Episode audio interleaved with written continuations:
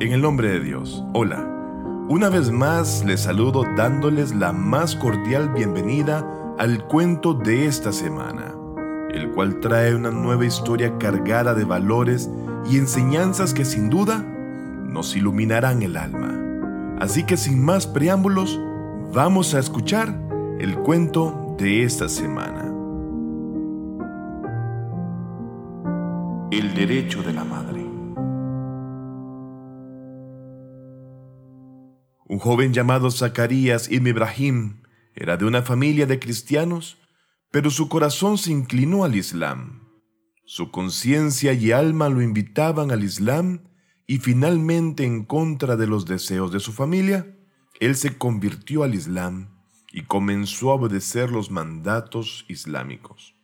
En la época del Hajj o peregrinación a la Meca, el joven con intenciones de peregrinar salió de Kufa y llegó a Medina, donde se presentó ante el imam Sadek, la paz de Dios sea con él. Zacarías le contó sobre su historia y el imam salam le preguntó, ¿Qué cosa te atrajo más del Islam? El joven respondió, la palabra que Dios le dice al profeta, la paz de Dios sea con él y su familia, en el sagrado Corán. Oh profeta, tú no sabías lo que eran la escritura y la fe pero hemos hecho de él una luz con la que guiamos a quienes queremos de nuestros siervos. Ciertamente tú guías a los hombres a una vía recta. Esta ley ya me corresponde a mí.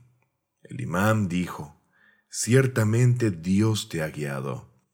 Entonces el imán suplicó tres veces, Oh Dios, manténlo en la buena guía. Oh Dios, manténlo en la buena guía. Oh Dios, ciertamente, manténlo en la buena guía. Después le dijo el joven, Oh hijo mío, pregúntame lo que quieras preguntar. El joven dijo, Mis padres y toda mi familia son cristianos. Mi madre es ciega. Yo me reúno con ellos y necesariamente como conto con ellos. ¿Cuál es mi obligación al respecto? A lo que el imán le preguntó, ¿ellos consumen carne de cerdo? Y el joven respondió, No, oh hijo del mensajero de Dios, ellos no consumen carne de cerdo. Lo que el imam salam le dijo, Tú no tienes vedado reunirte con ellos en relación a la comida. Y le dijo, Oh hijo mío, cuida a tu madre y trátala con bondad mientras ella viva, y cuando muera, no dejes su cadáver para otras personas, encárgate personalmente de esto. En otras palabras, del entierro. Luego el imán la pasea con él y le dijo, no le cuentes a nadie que te has reunido conmigo. Yo también viajo a la Meca, y si Dios quiere, nos reuniremos en Mina. En Mina el joven preguntó por el imán, y lo encontró con mucha gente a su alrededor, como alumnos en torno a su maestro, que sin pausa le preguntaban una cosa detrás de la otra todo el tiempo, y el imán les contestaba. Una vez que terminó el tiempo del Hajj, el joven regresó a Kufa, a su hogar, y siempre tuvo presente la recomendación del imam Sadek alayhi salam, por lo que de esta manera empezó a servir a su madre ciega y sin dejar pasar una oportunidad para brindarle una caricia y un favor. Con sus propias manos la alimentaba, limpiaba su cuerpo y sus ropas. Este cambio en la actitud del muchacho, especialmente luego de regresar de la Meca, llamó la atención de su madre quien le dijo, Oh hijo mío, antes, cuando tú eras de mi religión, no me acariciabas tanto ni me tratabas así. Ahora que tenemos religiones diferentes, tú me tratas mejor que antes. A lo que el joven respondió, Querida madre, un hombre de los descendientes de nuestro profeta me ordenó obrar así. La madre inquirió, ¿Él también es un profeta? A lo que el joven respondió, no, pero es descendiente del profeta Muhammad, sallallahu alaihi wa, sallam. Entonces la madre dijo, Oh hijo mío, yo pienso que él también es un profeta pues estas indicaciones solo surgen de personas que son profetas, no de otros.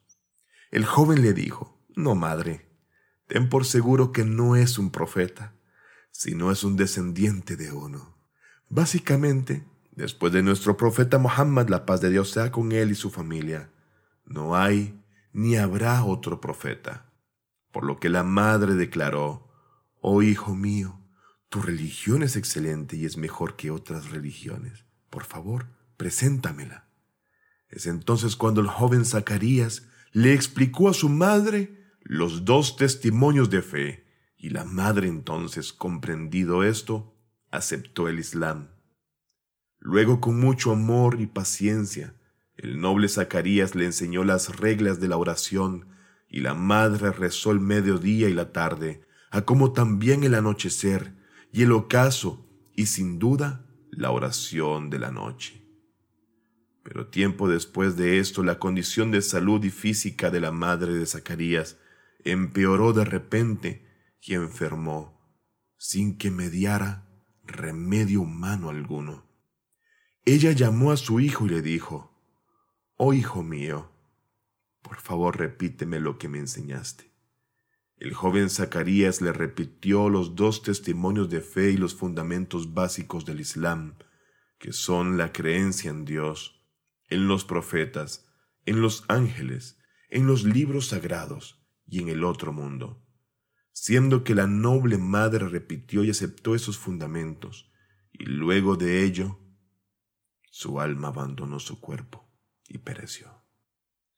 Al día siguiente por la mañana, los musulmanes participaron de la preparación del cuerpo y el funeral de la mujer, siendo que el joven Zacarías, tal como lo había indicado el imán Sadegh salam, en persona realizó la oración del difunto y con sus manos puso el cuerpo de su madre en el sepulcro para finalmente despedirse de ella. Con esta historia, nos adentramos a uno de los valores que el Islam promulga entre sus seguidores, y es el del respeto y amor a los padres, y en especial al de la madre. Se cuenta en la tradición narrada del Imam Sadegh salam lo siguiente.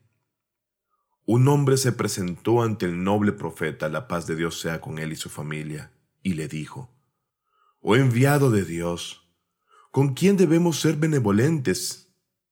Respondió el profeta, con tu madre? preguntó el hombre de vuelta.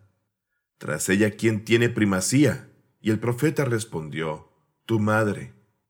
Entonces repitió la pregunta por tercera vez, y nuevamente el profeta del Islam respondió, con tu madre.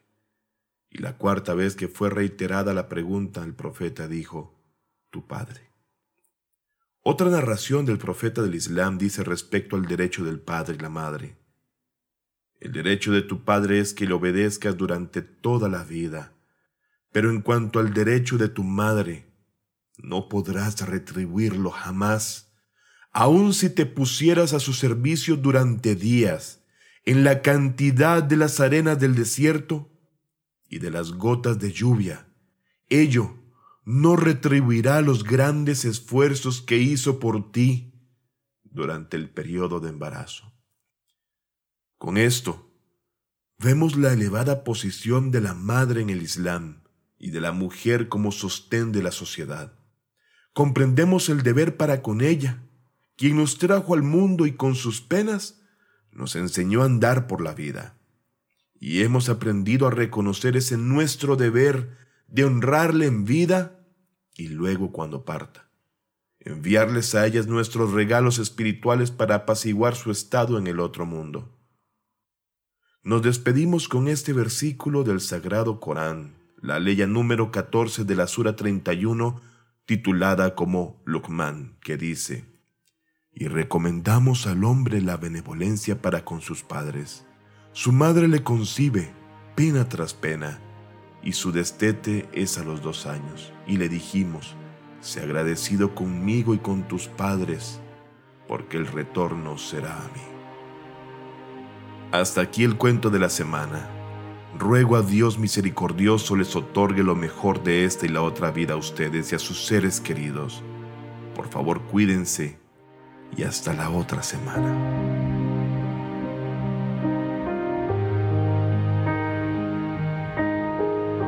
Fátima TV, saberes que iluminan el alma. Síguenos en youtube.com slash Fátima o en nuestro sitio web fatimatv.es.